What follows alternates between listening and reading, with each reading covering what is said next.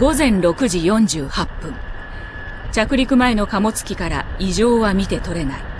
しかし。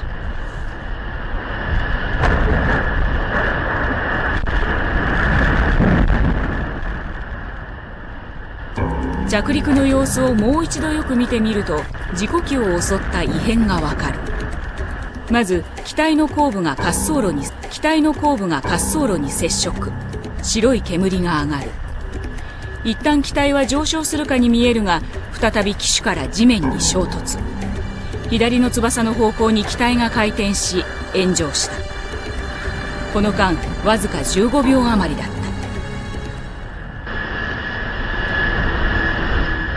逆さまになったまま燃え上がる機体。そこには可燃性の液体も積まれていたという。事故を起こしたのは中国広州発のフェデックスの貨物機だ。この事故でアメリカ人の54歳の機長と49歳の副操縦士が死亡した。あのコックピットの中で座席に座っている状態です。